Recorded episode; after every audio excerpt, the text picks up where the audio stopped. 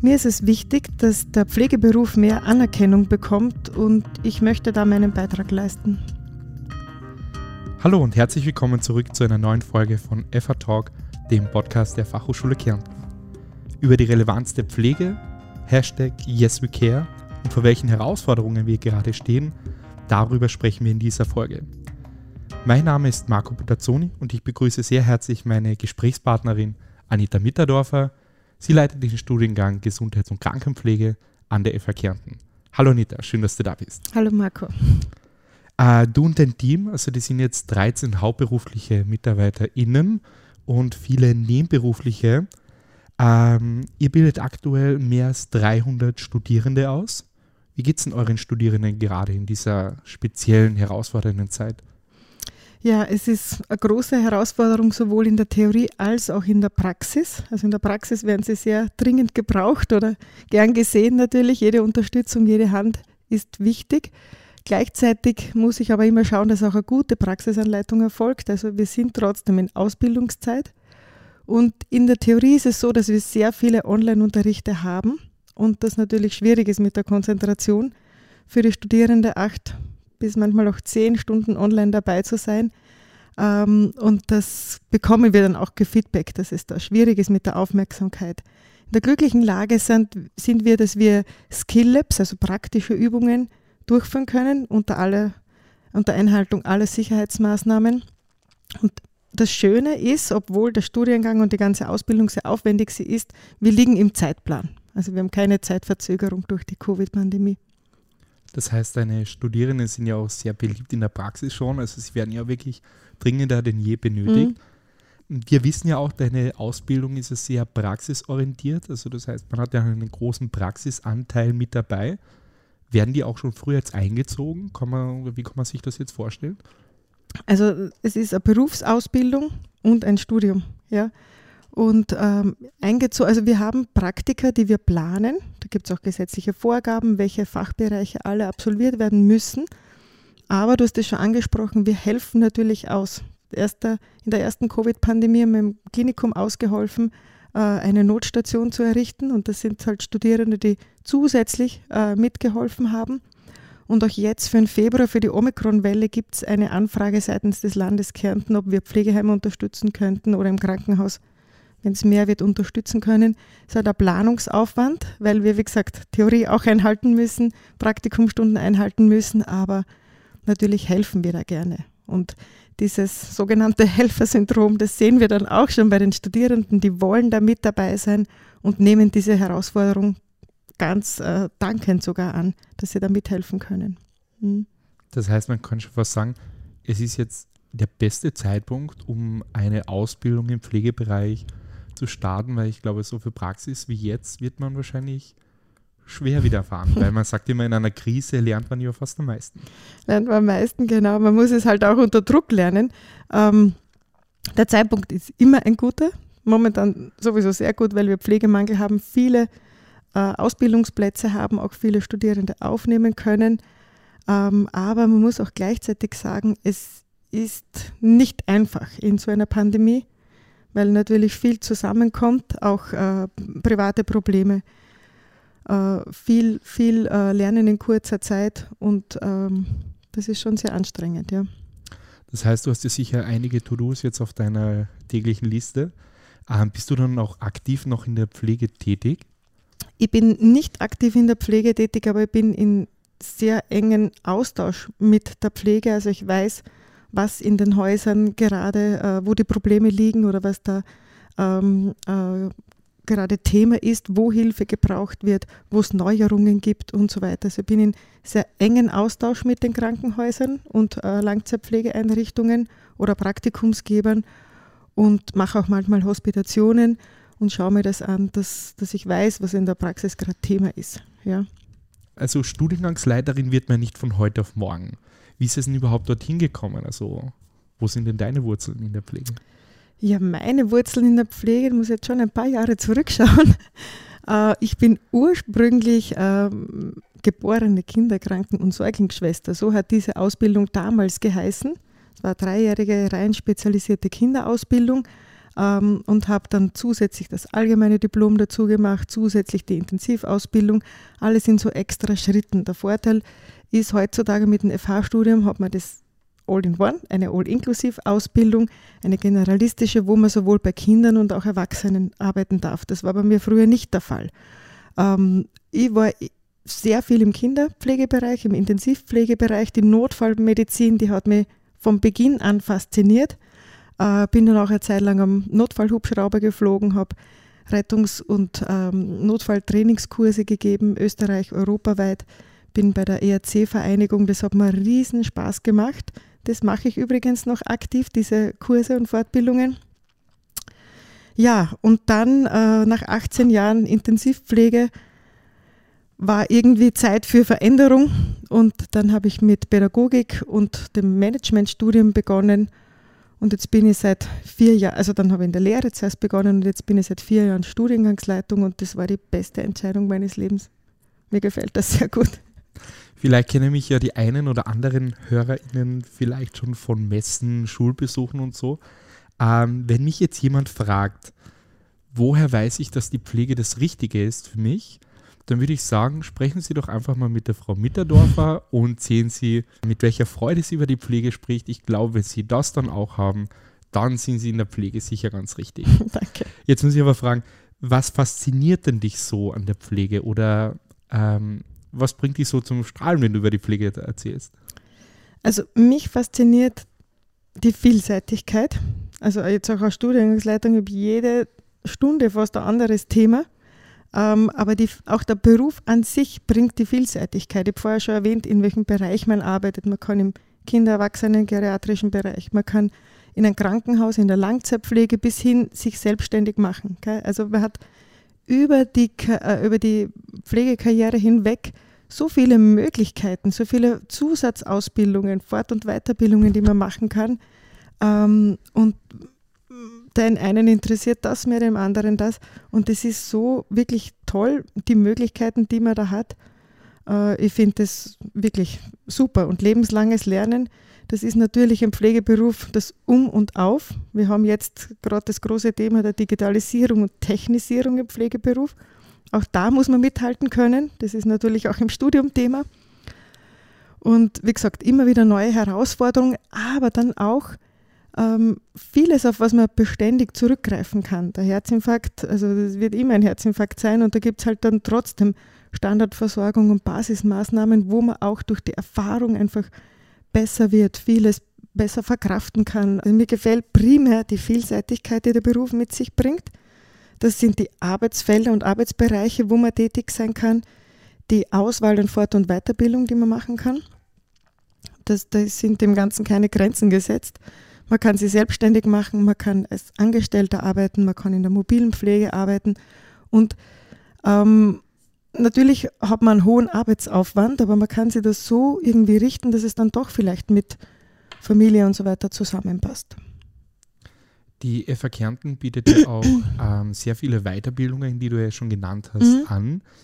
Äh, für alle, die uns gerade zuhören, können gerne in den Show Notes ähm, direkt auf den Link gehen und sich einmal das ganze Weiterbildungsangebot anschauen, das wir an der FA Kärnten anbieten. Anita, seit du an der Fachhochschule Kärnten bist, was hat sich da in deinem beruflichen Alltag verändert? Äh, primär war es einmal wichtig, den Studiengang zu implementieren, also hier wirklich das Bachelorstudium von Beginn an aufzubauen, das heißt über alle drei Semester und gleichzeitig auch eine dementsprechende Fort- und Weiterbildung, wie du gerade äh, gesagt hast. Also wir haben den Upgrade-Lehrgang noch dazu, wir haben die Spezialisierung in der Intensivpflege.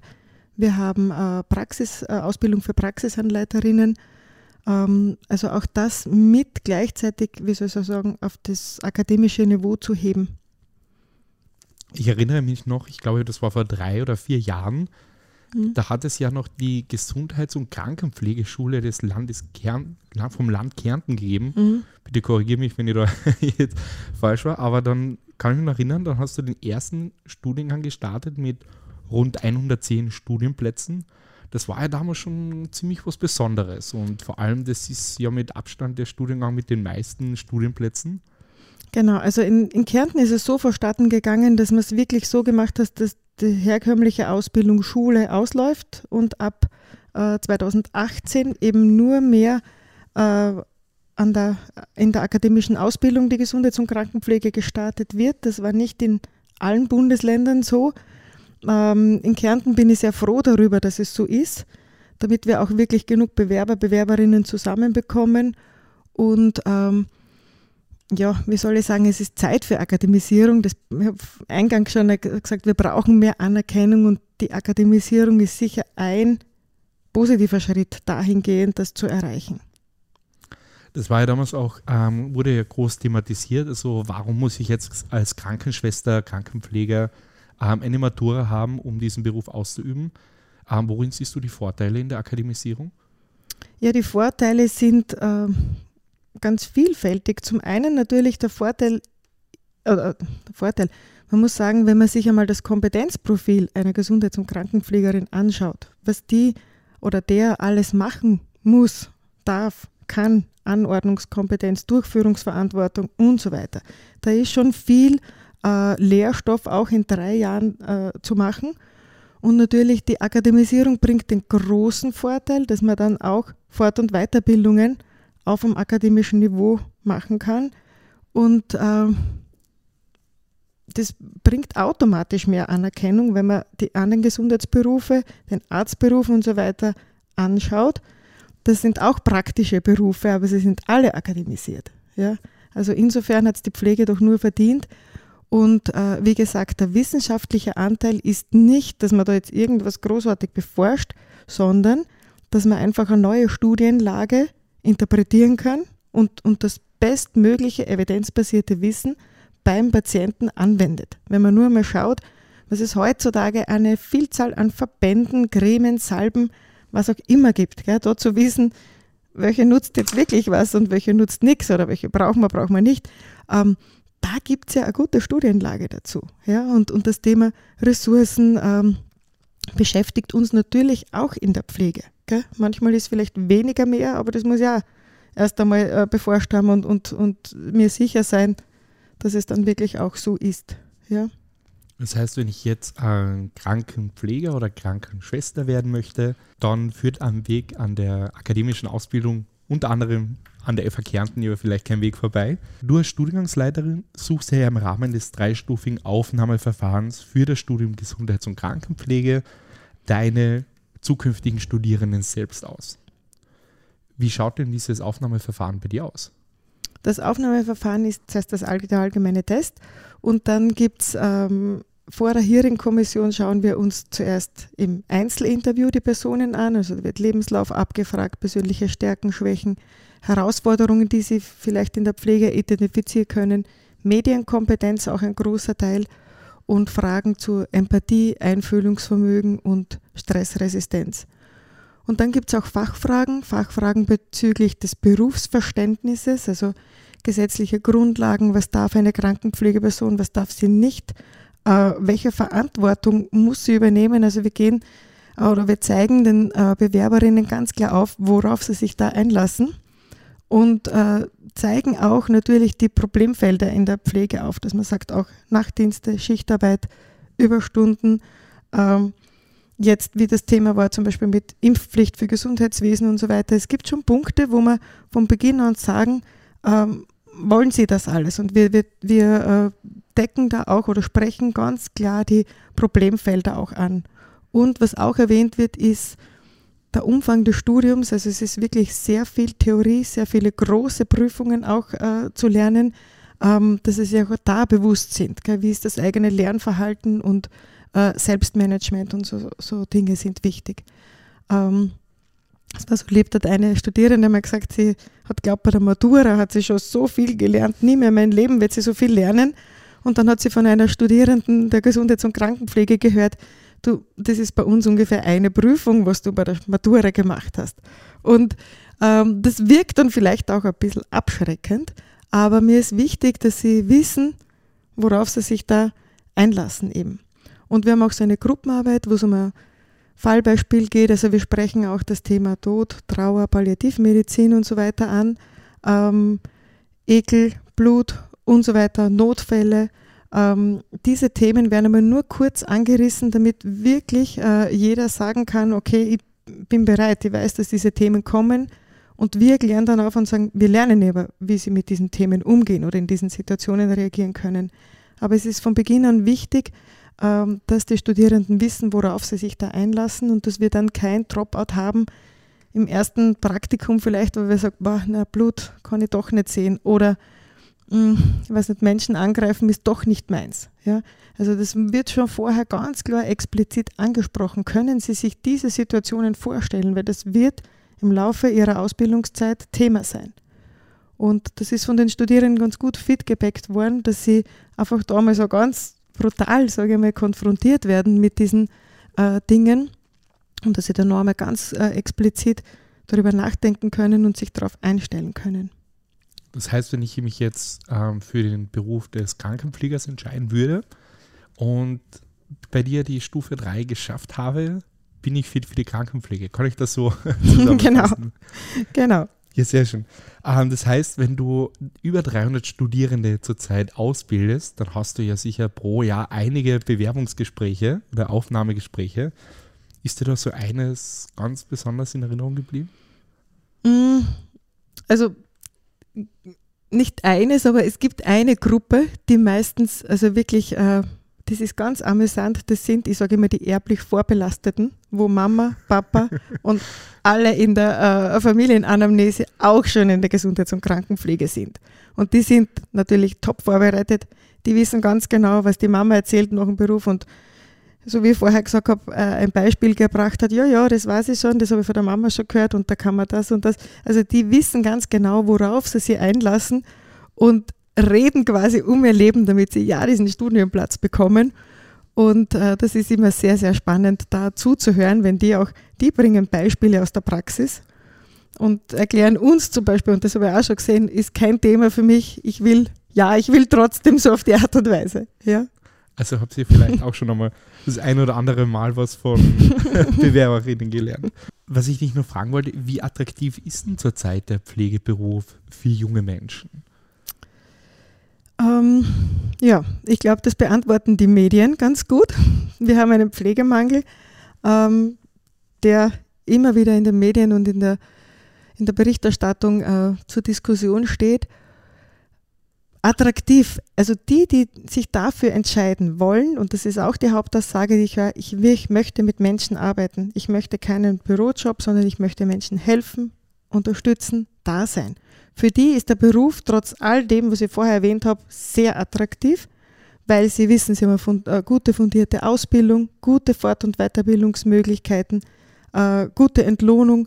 Ähm, aber natürlich, und das sind dann die äh, anderen Punkte, die es oft nicht so attraktiv machen, die Unplanbarkeit, äh, so wie man jetzt hat, keine Dienstplansicherheit, Überstunden, ähm, Personalmangel, der halt natürlich Dienste mit sich bringt, wo, wenn halt drei Leute äh, für 20 Personen da sind oder eine, ist das schon ein Unterschied. Ja? Und die hohe Verantwortung natürlich auch, die sie durch gesetzliche Änderungen in den letzten Jahren ergeben hat, das macht es halt dann unattraktiv auch. Gell? Weil wir sagen, boah, ich mir das an, nie frei zu haben. Wie soll ich denn da nebenbei eine Familie zu haben?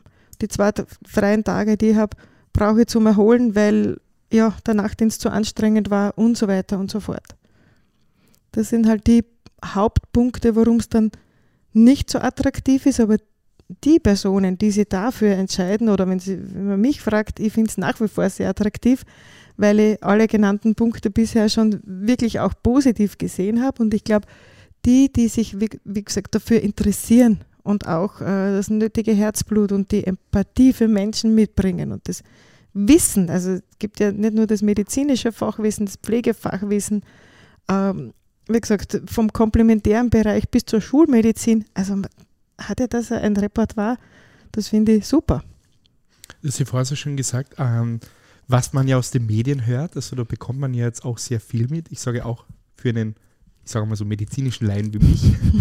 ähm, aber ich sage mal, die Pflege steht ja gerade wirklich vor großen Herausforderungen. Also das ist ja schon angesprochen. Also dieser große Pflegemangel, den wir ja ähm, jetzt aus den Medien immer wieder hören, ähm, die Überforderung, also da gibt es ja wirklich emotionale Bilder von Krankenpflegerinnen und Pflegern, ähm, die total erschöpft sind und so weiter. Ähm, kann man das wirklich alles der Pandemie zuschreiben oder zieht sich das einfach schon länger hin? Also die Pandemie macht es jetzt offensichtlich und bringt diesen Bericht auch wirklich in die ZIP 2, sagen wir mal so. Geben mhm. tut es das schon jahrzehntelang. Ja? Der Pflegemangel ist nicht von heute auf morgen äh, gekommen und man hat jahrelang dazu zugeschaut. Also die, die Berichte aus Pflegeheimen, es gibt da zu wenig Personal, die gibt es schon lange, nur es ist halt nicht so in dem Ausmaß gehört worden. Jetzt äh, ist es wirklich so, dass es ja oft nicht mehr ausgeht auf einer Station, wer gesperrt werden muss, Operationen verschoben werden müssen. Jetzt trifft es, früher hat man es gehört, jetzt trifft es dich vielleicht oder deine äh, Oma, Mama, die eine Operation wartet, jetzt trifft es Persönlichkeiten und jetzt äh, wird es interessant. Aber geben tut es das natürlich schon länger und es ist auch so, dass man das nicht mit mehr FH-Studienplätze oder mit äh, Pflegekräfte aus anderen Ländern, die man da jetzt nostrifiziert oder herholen möchte, so schnell kompensieren kann.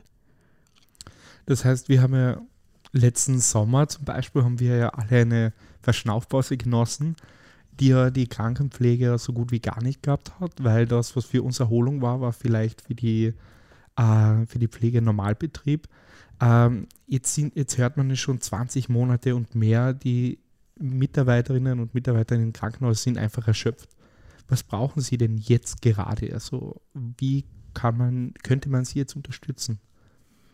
Also man könnte sie unterstützen, so wie es in den Medien kommuniziert wird, dass man äh, schon darauf Rücksicht nimmt äh, mit seinem eigenen Verhalten. Das ist eben Abstand halten, Hygieneregeln, auch, ähm, äh, wie soll ich sagen, zu schauen, dass Intensivplätze oder, oder Krankenhausplätze frei werden. Ja, das ist ja appelliert worden, weniger äh, oder halt aufzupassen, muss ich jetzt wirklich ein Skitour gehen, wo Lawinenstufe, Warnstufe ist und so weiter. Natürlich, wir haben in Österreich ein Gesundheitssystem, wo wir uns committen, dass jedem geholfen wird. Ja? Und jetzt haben wir eine Pandemie, wo es halt vielleicht bestimmte Risikogruppen einmal den Vordergrund jetzt, wo man denen zuerst helfen möchte, aber wir dürfen nicht vergessen, ein Normalbetrieb ist ja immer Herzinfarkt, Hirnblutung, Verkehrsunfall und so weiter, Schwangerschaften mit ähm, äh, mit plötzlichen äh, Geburtsproblemen und so weiter, für die muss immer ein Bett frei werden, nicht erst frei gemacht werden,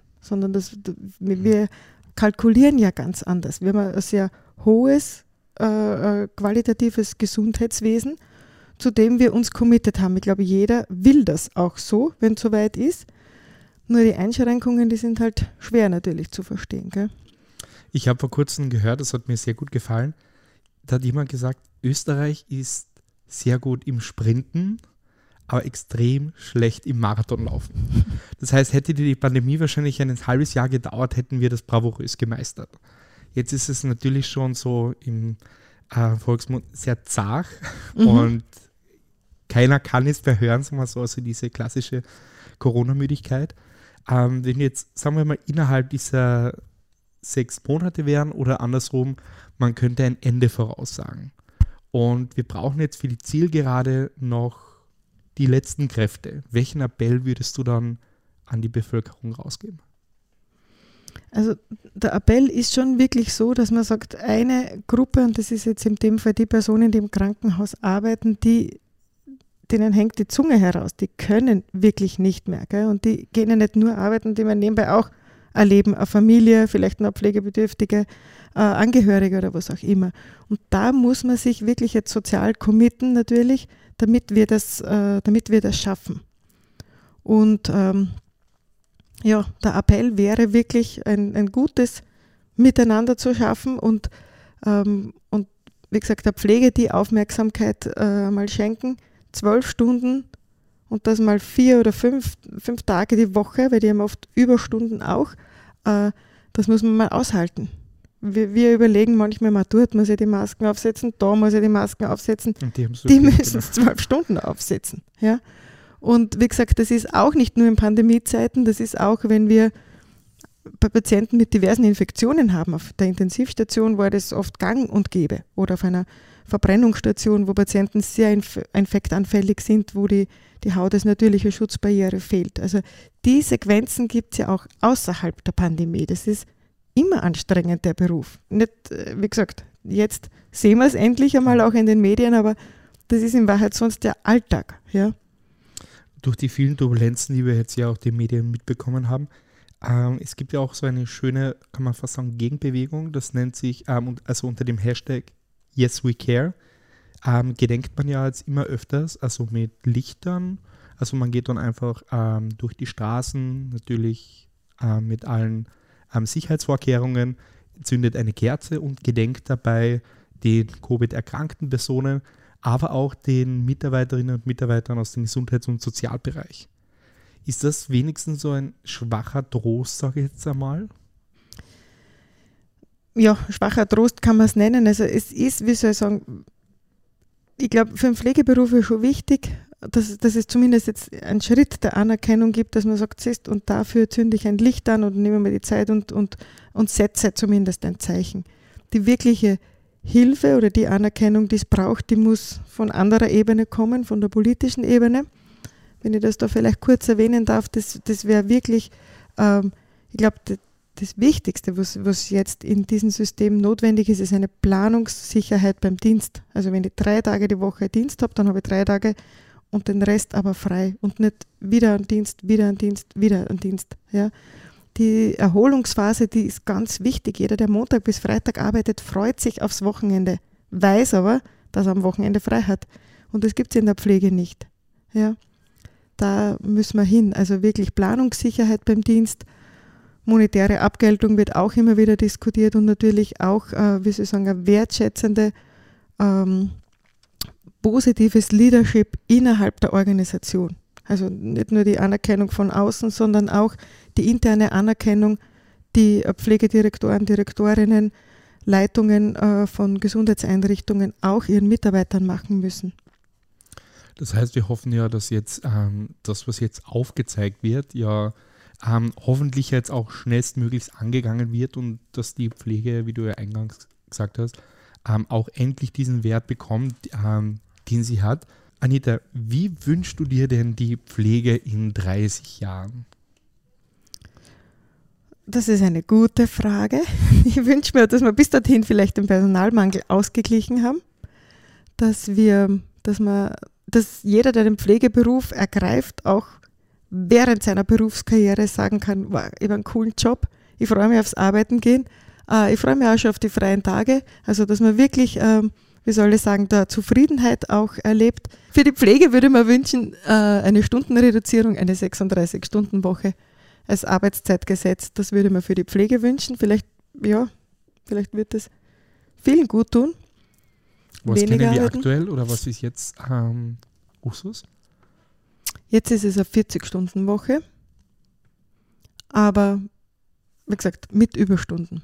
Wir kommen schon langsam zum Ende dieser Podcast-Folge. Zum Schluss möchte ich aber von dir noch wissen, jedes Jahr bei der Sponsion erhalten ja deine Studierenden, wenn sie dann Absolvierendes, also Absolventen sind, Absolventinnen, erhalten sie den akademischen Grad Bachelor of Science in Nursing. Ähm, was ist das oder wie ist das dann für dich, wenn du dann im Spital siehst, also am Campus im Spital, im, altehrwürdigen Spittel und dann siehst, wie deine Studierenden fertig sind und dann bereit sind, draußen so viel Gutes für die Menschheit zu tun. Was macht das mit dir? Ah, das macht mir ganz vieles. Also ich habe heuer erst die erste Sponsion gehabt und das war wirklich das Highlight meiner Studiengangsleiterinnenkarriere, muss ich sagen, weil die Prüfungen schon, die Bachelorprüfungen, das war, es ist so auch genannt, ich war erste Reihe fußfrei dabei, weil ich in der Kommission mit dabei war und diese Prüfungsgespräche gehört habe und ich war wirklich begeistert, äh, was die Studierenden da präsentiert haben, wie sie sich präsentiert haben, wie sie äh, Fachtermini verwendet haben und einfach wirklich ganz souverän die Beispiele und Fachfragen gelöst haben. Und bei der Sponsion dann, ja, man denkt, ich kann mich nur erinnern, wie sie vor drei Jahren bei mir gestanden sind, bei der Aufnahme oder bei der einen oder anderen kommissionellen Prüfung, wo man sie getroffen hat mit Universität und dann stehen sie souverän da, äh, halten die bekommen den Hut aufgesetzt, haben die Rolle in der Hand und, und ich weiß, ob jetzt und ich kann sie wirklich ruhigen Gewissens äh, in die Praxis entlassen, weil sie da gute, gute Arbeit leisten werden. Das heißt also, ein Studium ist ja auch eine sehr emotionale Reise, kann man sagen. Ja, auf alle Fälle, für beide Seiten. Anita, danke schön, dass du bei mir heute warst. Ähm, wir haben heute sehr viel von dir erfahren. Ähm, Dankeschön fürs Zuhören. Wir verabschieden uns von FA Talk und freuen uns, wenn Sie uns in Kürze ähm, bei einer nächsten Folge wieder zuhören. Bis zum nächsten Mal. Sie hörten FA Talk, eine Podcast-Produktion der Fachhochschule Kärnten. Dieses Podcast-Format wurde konzipiert von Josef Anibas, Petra Bergauer und Markus Kraxner. Aufnahmetechnik, Mix und Mastering Franz Philipp Kraushofer. Postproduktion und Shownotes Marco Budazzoni. Redaktion und Moderation Marco Budazzoni. Publishing Hannes Klingberg und Mario Wehr unter der Nutzung von WordPress und Botlove. Die Signation stammt aus dem Freesound Project www.freesound.org und wurde von Samuel gestaltet. Wir freuen uns über Ihr Feedback zu dieser Episode, entweder über die Kommentarfunktion auf der FA Talk Podcast Website, über unsere Präsenzen in sozialen Medien oder per E-Mail an podcast.fh-geernten.at. FA Talk ist unter einer Creative Commons Namensnennung nicht kommerziell 4.0 international Lizenz lizenziert. Das bedeutet, dass Sie den Podcast teilen und weiterverbreiten dürfen, wenn explizit auf die Originalquelle FA Talk verwiesen wird und keine kommerzielle Nutzung erfolgt. Ebenso ist ein ausdrucksweises Zitieren unter der Nennung der Quelle Talk möglich. Weitere Informationen zu Creative Commons Lizenzen finden Sie im Internet unter www.creativecommons.org.